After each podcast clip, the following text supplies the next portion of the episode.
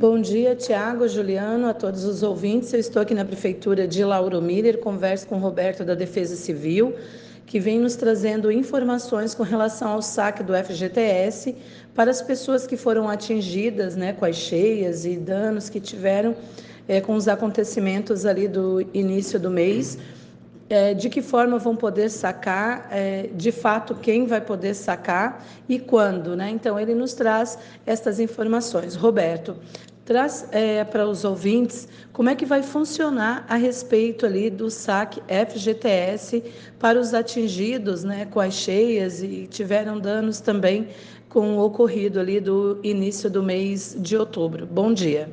Bom dia, Lisiane. Bom dia ao Tiago e ao Juliano e, e os radiovintes. É, Lauro Miller aí foi acometido de um desastre natural ali no primeiro final de semana de outubro, se não me engano, mais precisamente dia 7. A gente fez a, o preenchimento do formulário e o governo federal ele reconheceu a nossa situação de emergência agora sexta-feira. Então a gente só está é, esperando, aguardando a publicação no Diário Oficial da União e a partir dessa data aí a gente terá 90 dias para o pessoal que foi atingido, que teve a sua residência atingida por esse evento, para poder fazer o saque do FGTS. Uma informação importante, tá? É, Lauro Miller, quase todo o município foi afetado, porém só vai poder é, sacar o FGTS quem realmente teve a residência afetada, tá? Destru é, dano, foi destruído, teve algum dano, então, o que é que a gente precisa? O pessoal vai procurar, o pessoal vai procurar na prefeitura, eu preciso do comprovante de residência do dia 7 do 10 para trás, até 120 dias, tá? E eu preciso de uma foto mostrando o dano da casa, tá, da residência, que foi afetado por esse desastre nesses dias ali, do dia começou dia 6, 7, 8, enfim, aquele final de semana ali. Certo, então. Então, as pessoas, em que momento elas já poderão procurar aqui a prefeitura para trazer esses é, documentos, é, para poderem preencher esse formulário? Eu, é assim, ó, eu acredito que não deva muito ser publicado no Diário da, Oficial da União, acho que entre hoje e amanhã.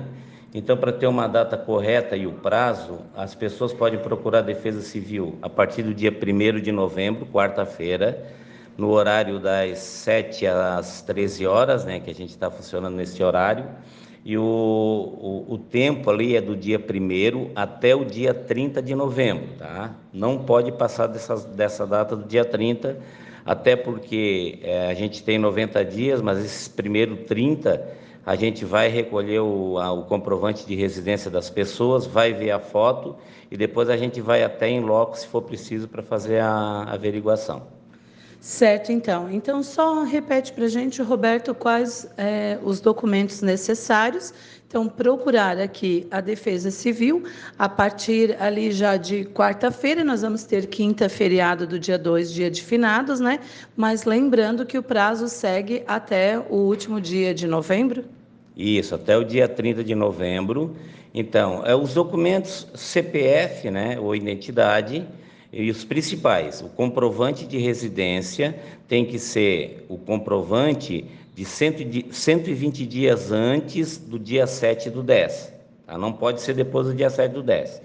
E, e um outro detalhe é foto da residência que vai mostrar o dano, né, o, o que foi danificado, o que foi destruído. Só assim a gente poderá liberar daí o pessoal para ir na caixa sacar. Certo, então. Obrigada, Roberto, pelas informações. Né? Qualquer mudança ou fato né, que venha aí é, precisar também novamente ser comunicado a nossos ouvintes, só você nos procurar. É isso aí. Eu quero agradecer a presença da Lisiane, né, o pessoal da Rádio Cruz de Malta, que faz um belíssimo trabalho aí com a população. E vamos ver se da melhor maneira a gente consegue, né? Se não resolver todos os problemas, pelo menos isso aí para dar uma aliviada no pessoal que, que teve a sua residência afetada. Esta foi mais uma matéria para o Departamento de Jornalismo da Rádio Cruz de Malta FM. Bom dia a todos os nossos ouvintes.